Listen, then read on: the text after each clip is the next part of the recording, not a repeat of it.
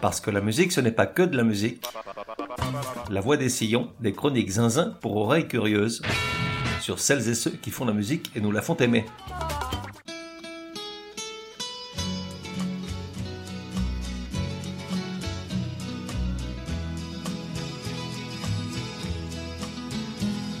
I know I stand in line until you think you have the time to spend an evening with me. La voix des sillons, numéro 111. And if we go someplace to dance, I know that there's a chance you won't be leaving with me. Genre swing pop jazzy, universel et intemporel. And afterwards we drop into a quiet. Époque de 1935 à 1995, 60 ans de scène, des siècles à venir de légende. And then I go and spoil it all. De 1 à 10, probabilité que tu connaisses, 15. Artiste, The Voice, All Blue Eyes, The Chairman of Board, Frankie le crooner cool et mythique du 20e siècle, j'ai nommé Frank Sinatra. Though it's just a line to you, for me it's true and never seemed so right before. Je m'y voyais déjà. Las Vegas, le Caesars Palace, j'avais réservé une table ronde pour moi tout seul juste devant la scène. Une petite lampe basse peinait à éclairer la nappe rouge et révélait quelques vieilles taches. Dans un seau à glace gisait une bouteille de Chablis à 250 dollars, tandis que dans une petite assiette s'étalaient les restes d'un sandwich pâté, le moins cher à la carte, 35 dollars quand même les enfoirés. J'avais mis mon grand sourire bonnet. J'applaudissais à tout rompre à chacune des chansons. Et puis, dès la dernière note jouée, je me levais comme un ressort, me retenais de justesse de monter sur scène pour lui donner une accolade à l'italienne, lançais des bravos à tout va, et sifflait avec deux doigts dans la bouche tel le redneck éméché pléonasme devant une stripteaseuse un samedi soir. Puis d'un pas lourd, je me traînais hors de la salle de spectacle, néanmoins plus heureux que si le FC Nantes avait gagné la Champions. J'avais enfin vu Sinatra sur scène. J'étais un homme accompli. Elvis pouvait me rappeler à lui. Sauf que, qui a été rappelé tout là-haut, c'est Sinatra avant que je ne puisse réaliser mon rêve de le voir en concert, c'est ballot. J'ai l'air de prendre ça à la légère. En réalité, le jour de son décès, j'ai très mal encaissé la nouvelle. Un véritable choc. L'un des rares artistes planétaires intemporels venait de nous quitter. Un pan de notre vie à chacun s'en était allé. Un monument de la musique populaire s'était éclipsé. Et surtout, je ne parvenais pas à m'ôter de l'esprit que j'avais failli à ma mission. Je n'avais pas exaucé mon vœu. J'avais laissé le temps filer comme une fusée et Sinatra s'était finalement lassé de m'attendre. Ce 14 mai 1998 fait partie de ces quelques dates où je suis capable de dire où je me trouvais exactement et dans quelles circonstances. Je venais de rentrer chez moi après le travail. La télé était allumée. Venait de commencer le journal de TV5 Monde, la seule chaîne française que je captais avec Arte. Et là, je vois ce visage rond envahir tout l'écran. Sur cette photo noir et blanc iconique, il a ce regard rigueur ou railleur selon de quel côté de la loi on se situe. Il porte un galurin légèrement en arrière, telle la gouape sûre de la fascination qu'il exerce sur 99% de la population féminine. Alors je demande à ma fille de 5 ans de repousser de quelques minutes son rapport quotidien sur tous ces petits crétins à l'école qui lui feront forcément des misères. Et je m'énerve un peu avec elle, car elle ne semble pas capter la tension du moment. Et là, entre deux babillages, je comprends que Frankie n'est plus. Et le monde s'écroule, et les sirènes hurlent, et je m'approche de la télé pour l'entendre me confirmer la triste nouvelle. Ma fille me colle au basque pour me dire combien Pablo lui casse les pieds, que Nicolette une grosse andouille, quant à Rodrigo, n'en parlons pas, me dit-elle en secouant la main. Et là, je me fâche, et enfin, j'ai le silence. J'ai envie de hurler une salve de noms d'oiseaux, mais je me retiens tandis que ma fille s'est mise à pleurer de s'être fait enguirlander sans raison selon elle. Sans raison, sans raison, ça se discute. Certes, il était mort de sa belle mort et je n'allais pas le ramener à la vie. Mais le moment requérait un silence solennel, comme à chaque fois que meurt quelqu'un qui a marqué son siècle. Du reste, il est temps de corriger une appréciation que je faisais dans l'épisode sur Edith Piaf, et que m'avait signalé un auditeur triste attentif, avec raison lui. Je disais ceci. En réalité, après une longue réflexion, je suis arrivé à la conclusion qu'en un siècle, la musique populaire n'a accouché que de deux artistes qu'on peut réellement qualifier d'universels et intemporels, Elvis Presley et Edith Piaf. Certes, ça n'engage que moi, mais très honnêtement, je ne vois pas quel artiste on pourrait rajouter à cette courte liste, un ou une dont l'aura dépasserait de très loin sa seule condition de chanteur ou chanteuse, et dont le nom et la musique seraient connus partout où que tu ailles.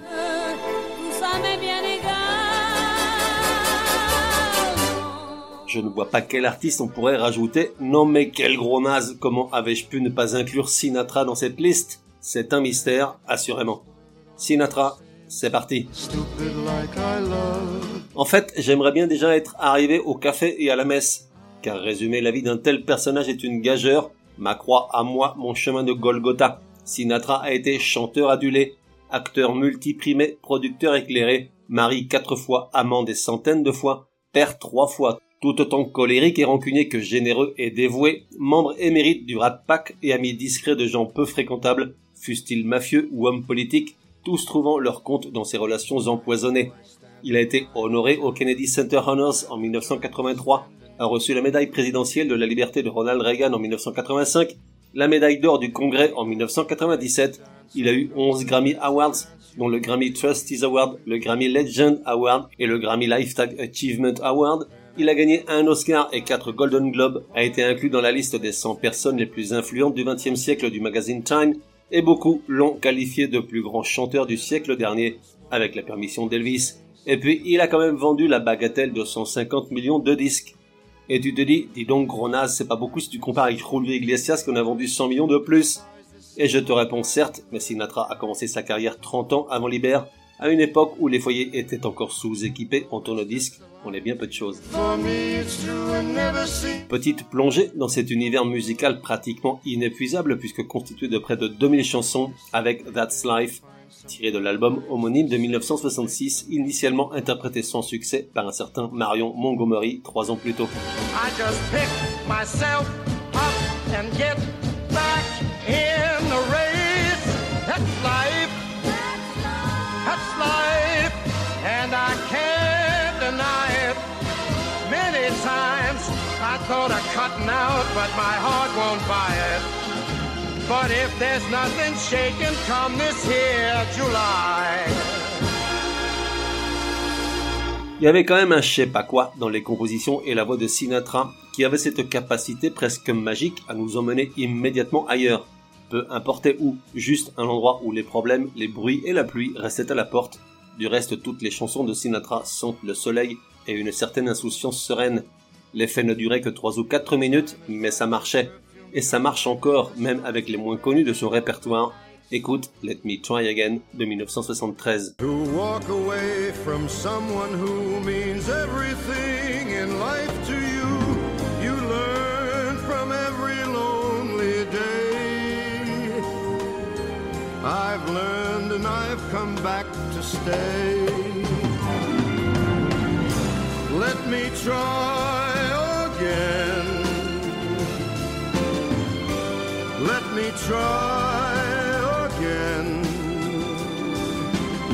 Sinatra aurait aujourd'hui 107 ans s'il avait été un peu plus patient avec moi. Il est né en 1915, ça pose son homme, dans une ville qu'il a toujours détestée, Hoboken, dans le New Jersey, soit pile en face de Manhattan à la hauteur de l'Empire State Building, séparé de la pauvre pomme par le fleuve Hudson. La typique cité de migrants où toutes les ethnies et religions vivaient plutôt cordialement, même si dans l'échelle de la respectabilité sociale, les Rital n'étaient pas les mieux lotis juste avant les chiens galeux, à tel point que son père a fait de la boxe amateur sous un nom irlandais qu'il a conservé lorsqu'il a ouvert son bar, le Marty O'Brien Bar. À noter que ce monsieur était originaire de Sicile, concrètement de l'Ercara Fridi, dans la province de Palerme, soit la même bourgade que Lucky Luciano. On va y revenir sur celui-là. Et de Frédéric François, de son vrai nom Francesco Baragato, mais lui on va plutôt oublier si ça ne t'ennuie pas. Ça commence pourtant pas très bien pour le petit Frankie. Au moment de l'accouchement, il pèse près de 6 kilos et se présente par le siège. Seuls les forceps peuvent le sortir de là. Il lui perforte un tympan, lui lacère une oreille et lui laisse de profondes blessures sur le côté gauche du visage et du cou, ce qui lui vaudra d'hériter du sobriquet de Scarface. Durant son adolescence, malgré une ouïe déficiente, il passe des heures à écouter Bing Crosby à la radio avant de l'imiter en poussant la chansonnette dans le bar paternel. Bing Crosby fut l'inspiration de chaque instant pour Sinatra, son idole et influence durant toute sa carrière. Et tu te dis, Bing Crosby, ok je connais de nom, mais fais-moi envie, gros naze. Et je te réponds, cette icône culturelle majeure du XXe siècle, née 12 ans avant Frankie, est entre autres l'interprète de la chanson White Christmas, dont le single qu'il enregistre en 1942 s'est vendu à, et écoute bien, 50 millions d'exemplaires dans le monde, ce qui en fait de très très loin le single le plus vendu dans toute l'histoire de la musique. Petit extrait de la chose.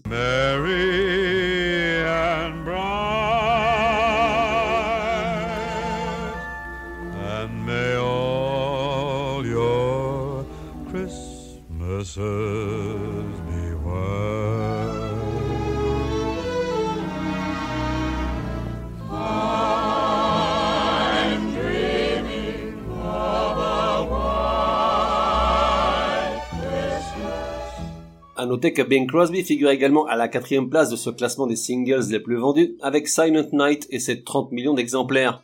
Comment? Tu dis quoi? Tu aimerais bien savoir qui est entre les deux? Suffit de demander. Elton John est second avec Candle in the Wind, 33 millions d'exemplaires. Et...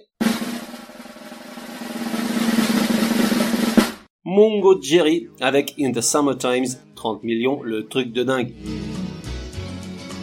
Sinatra laisse tomber les études dès 15 ans, après avoir été viré de son école pour tapage répété. Il vit de petits boulots, c'est probablement à cette époque qu'il tisse ses premiers liens avec la mafia, fasciné qu'il était par les gangsters, en homme au caractère violent et volcanique qu'il était, malgré cette voix de velours.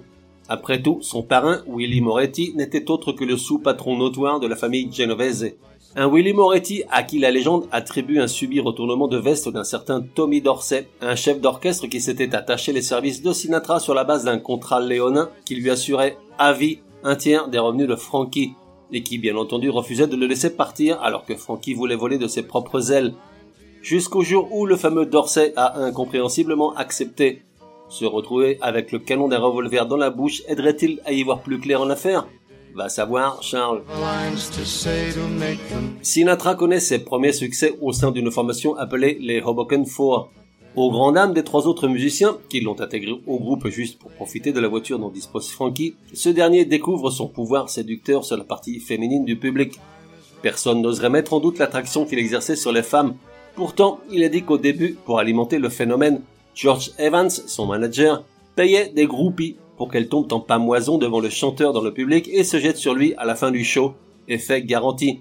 Si un jour le manager de Louise Verneuil, découverte dans l'avant-dernier épisode, me demande de me jeter sur elle après son concert pour faire le buzz, non seulement je refuse l'argent pour m'exécuter, mais en plus, lui, je l'invite un verre de Chablis, voire toute la bouteille.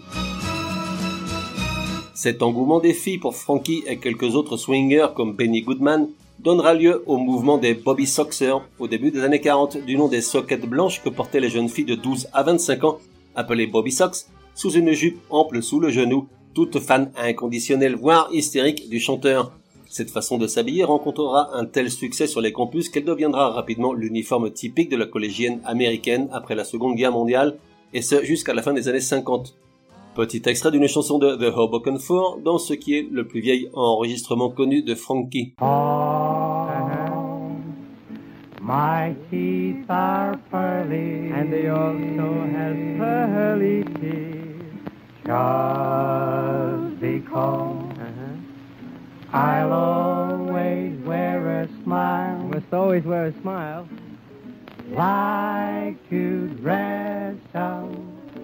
Puis Frankie abandonne le groupe, est engagé pour 15 dollars par semaine au Rustic Cabin, dont les prestations sont transmises sur une radio new-yorkaise, ce qui lui permet d'être repéré par Harry James, ancien trompettiste de Benny Goodman, qui monte le salaire hebdomadaire à 75 dollars pour s'attirer les services du chanteur qui vient de se marier avec Nancy Barbato. Six mois après, il est rattrapé par le fameux Tommy Dorsey, l'un des chefs d'orchestre les plus populaires du moment, celui qui, un demi-siècle plus tard, devait encore avoir le goût de l'acier dans la bouche. Et le 26 janvier 1940, à Rockford, Illinois, ce sont les grands débuts d'un jeune Frankie de 25 ans pour lequel le plus radieux des futurs est pressenti par toutes celles et ceux qui le voient chanter sur scène. L'année suivante, les chansons de Sinatra occupent le haut des classements de vente. On dit qu'il a déjà détrôné Bing Crosby de l'hôtel et les hurlements des filles enflent à chacun de ses concerts.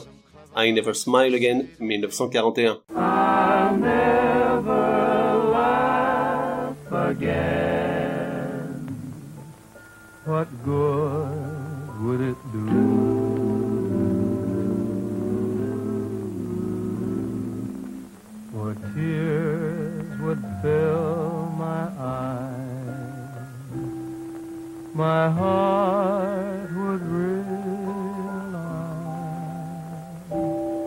Pourtant, tout n'est pas qu'un chemin de rose. Souvent, il doit encaisser l'agressivité d'une certaine presse, bien blanche comme il faut. On s'acharne contre son physique de, ouvrez les guillemets, nabo anémique aux oreilles décollées et au cou d'oisillon qui provoque des orgasmes aux fillettes boutonneuses, fermez les guillemets. De plus, en tant que rital, on le relègue au rang des négros et youpins, dixit ces mêmes torchons traditionnalistes. Et puis il agace à proférer des mots durs contre les injustices sociales et à soutenir Roosevelt le démocrate, celui que la droite radicale croit aux mains du Kremlin. Petit extrait de Everybody Loves Somebody, une chanson qu'il a interprétée avant son ami Dean Martin, mais que seul ce dernier saura mener sur l'un des grands standards de l'époque.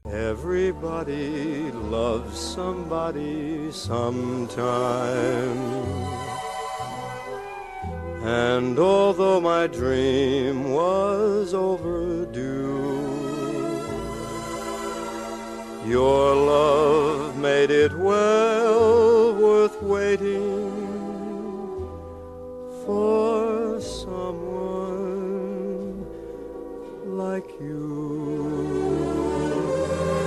C'est aussi l'époque de ses premiers rôles au cinéma. Les biographies parlent de ses débuts dans une séquence non créditée de Las Vegas Nights en 1941, soit à 26 ans. Puis deux ans plus tard dans Reveille with Beverly, où il fait une brève apparition aux côtés de Duke Ellington et Count Basie en chantant Night and Day de Cole Porter. En réalité, dès 19 ans, il avait fait ses premiers pas à l'écran dans un film intimiste, disons, appelé The Masked Bandit, en fait un film pornographique pour lequel il toucha 100 dollars à une époque où il avait grand besoin. D'argent, je veux dire.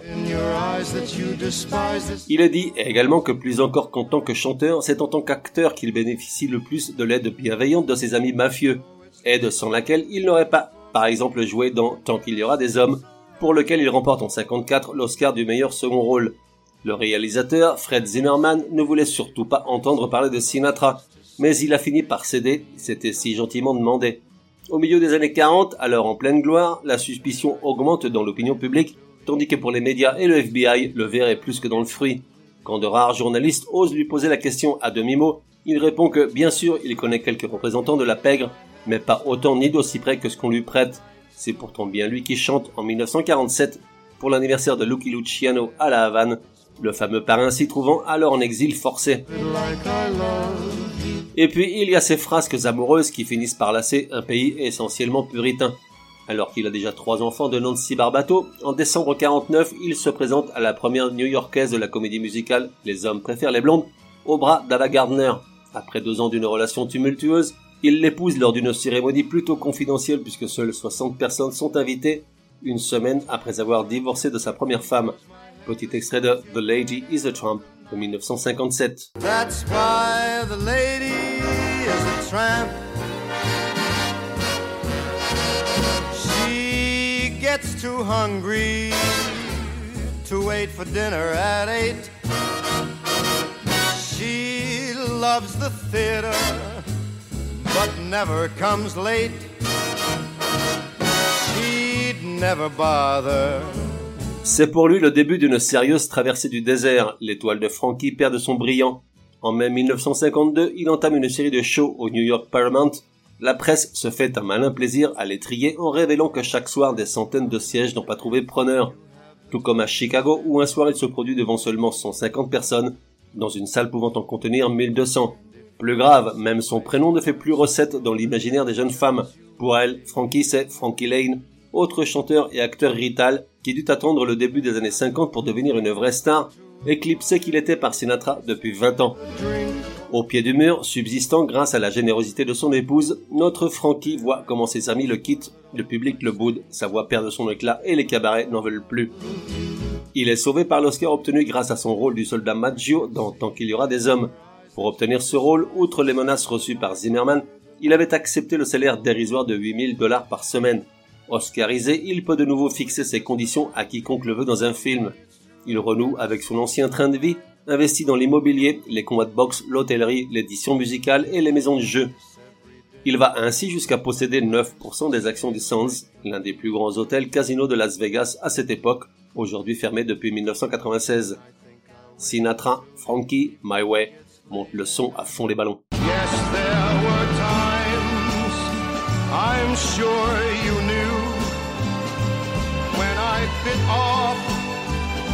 Than I could chew. But through it all, when there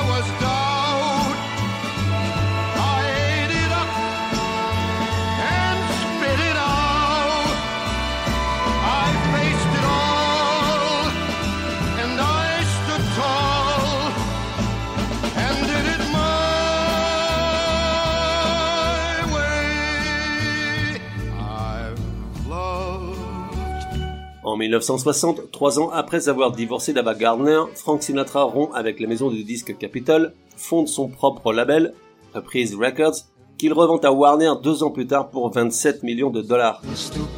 C'est aussi l'époque où Sinatra s'immisce dans les couloirs de la Maison Blanche et se lance à fond dans la campagne en faveur des démocrates et du clan Kennedy. Selon un ancien conseiller du président assassiné, son objectif consistait, ouvrez les guillemets, à devenir ambassadeur des États-Unis auprès du Vatican, lui qui avait divorcé deux fois et possédait un vocabulaire ordurier, fermez-les. Pourtant, Kennedy lui ouvre grand les bras, tout fasciné qu'il est par l'univers du Strass et des cancans d'Hollywood dans lequel Sinatra l'introduit. C'est sans compter son Robert, le frère du président, qui lui se méfie de ses amitiés périlleuses. Devenu ministre de la Justice, il ordonne une enquête sur les relations mafieuses de Frankie, et devant les révélations du dossier à charge, Kennedy fait marche arrière, en conséquence de quoi Sinatra, qui ignore ce qu'est le pardon selon sa propre mère, rancunier à mort, mettra tout en œuvre pour que Reagan réussisse à devenir gouverneur de la Californie en 1970. En 66, il se marie avec l'actrice Mia Farrow, de 30 ans sa cadette et plutôt rebelle, au point qu'Ava Gardner déclare J'étais certaine que Frank finirait un jour au plumard avec un petit garçon. Le mariage ne dure que 16 mois. En 71, il annonce sa retraite et offre un dernier récital devant un parterre réunissant les Reagan, Kissinger et pas mal de mafieux qui se ressemblent, s'assemblent. Deux ans plus tard, sans surprise, il annonce son comeback à New York.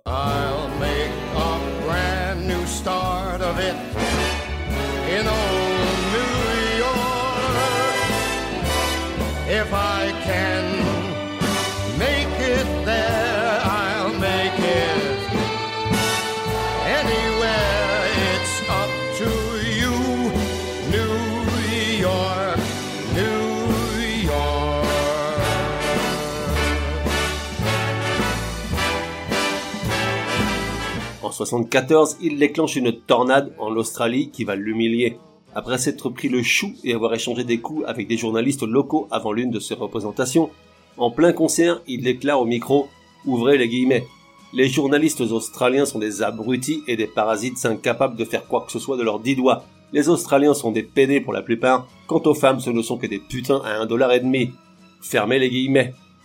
Tollé général dans le pays, boycott total, concerts annulés, le pire étant la grève des machinistes à l'aéroport, qui refusent de faire le plein de kérosène du jet de Sinatra. Au Parlement, un député se fend alors d'une déclaration ironique. Monsieur Sinatra peut quitter ce pays quand il le veut, s'il est capable de marcher sur les eaux. Aucun bateau, aucun avion ne s'en ira tant qu'il ne se sera pas excusé. Le chanteur finira par céder. En 1975, il s'en prend aux Allemands qui ont annulé trois concerts, le prenant, comme il déclarera à son retour aux US, au pire comme un super gangster, au mieux comme un alcoolique. En 76, il se marie une quatrième fois avec Barbara Max, l'ex-épouse de Zeppo, des Max Brothers. En 76, sa mère trouve la mort à bord de son propre jet. Abattu, il épouse la cause de Dieu. Lors d'un concert en 77, il craque et fond en larmes. Les photos de l'artiste anéanti font la une des journaux. En 1980, après plusieurs années de silence musical, il enregistre de nouveau un triple album, Trilogy, qui devient disque d'or en quelques jours.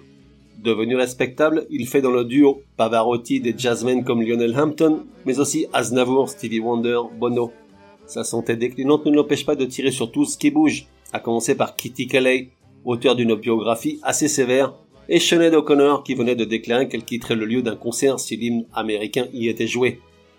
En 1988, il part pour une tournée à guichet fermé avec ses vieux potes Dean Martin et Sammy Davis Jr., les trois seuls rescapés du Rat Pack, et en 95, il parvient à fêter son 80e anniversaire sur la scène du Carnegie Hall de New York, mais dans un état préoccupant. Hospitalisé de nombreuses fois, il décède le 14 mai 1998 à l'hôpital Cedar Sinai de Los Angeles, où il avait pratiquement sa chambre réservée. Ce jour-là, Pablo avait cassé les pieds de ma fille. Nicolas était une grosse andouille. Quant à Rodrigo, n'en parlons pas. Je te laisse, tu l'as compris, non pas avec My Way, la plus belle chanson du monde comme j'avais décrété un jour que j'étais pas loin d'être encore tout petit, après l'avoir entendu assis à l'arrière de la voiture conduite par ma mère, qui m'avait fait comprendre en montant le son de la radio que ce n'était pas le moment de jacasser.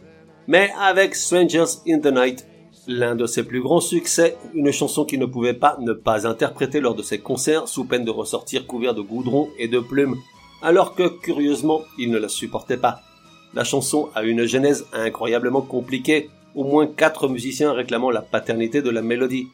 Bon, au bout du compte, elle termine dans les mains de Sinatra, qui l'inclut dans son répertoire après en avoir deviné le potentiel, tout en la détestant comme aucune autre. Légendaires sont les saillies qu'elle lui a inspirées en public s'il vous plaît, en voici quelques-unes. C'est la pire putain de chanson que j'ai jamais entendue de ma vie. Ou encore, si vous aimez cette chanson, alors vous devez aimer le yaourt à l'ananas. La meilleure de toutes restant celle lancée au chef d'orchestre lors d'un show à Las Vegas. Si tu oses rejouer cette chanson encore une fois, je te colle ta baguette là où le soleil ne brille pas. Sinatra, sacré mec, la légende, le mythe, Strangers in the Night.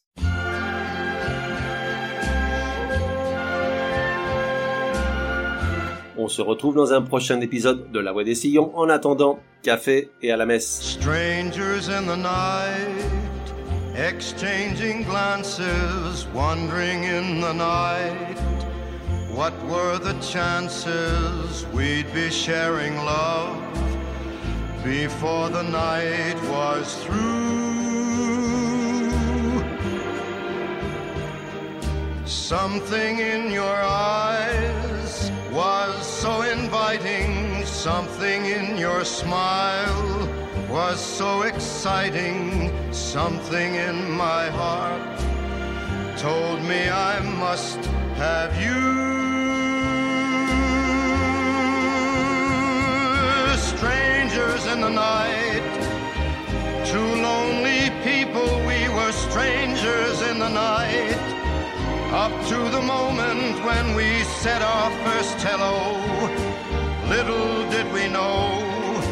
Love was just a glance away, a warm embracing dance away. And ever since that night, we've been together, lovers at first sight. In love forever, it turned out so right for strangers in the night.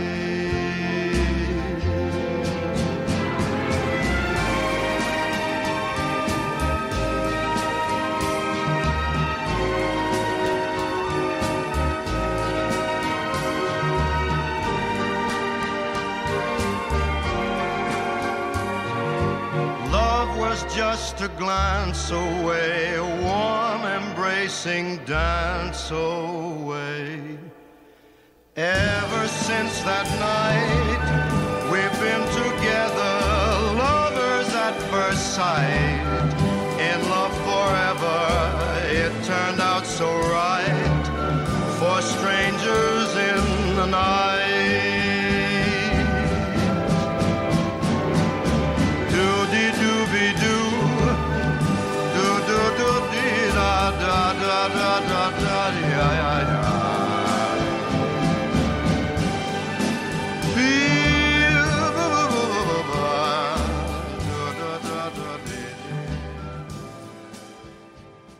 Et voilà, that's all Fox. Pour me contacter, me dire que vous avez adoré ou pas du tout, mais j'y crois pas. Ou encore suggérer un artiste pour un prochain épisode, écrire à contact at lavoidessillons.com. Ah, j'oubliais, j'ignore sur quelle plateforme tu écoutes La Voix des Sillons. Sur certaines d'entre elles, comme Apple, Podcast Addict et quelques autres, il est possible de laisser un commentaire. Je veux dire, un bon. Merci, hein.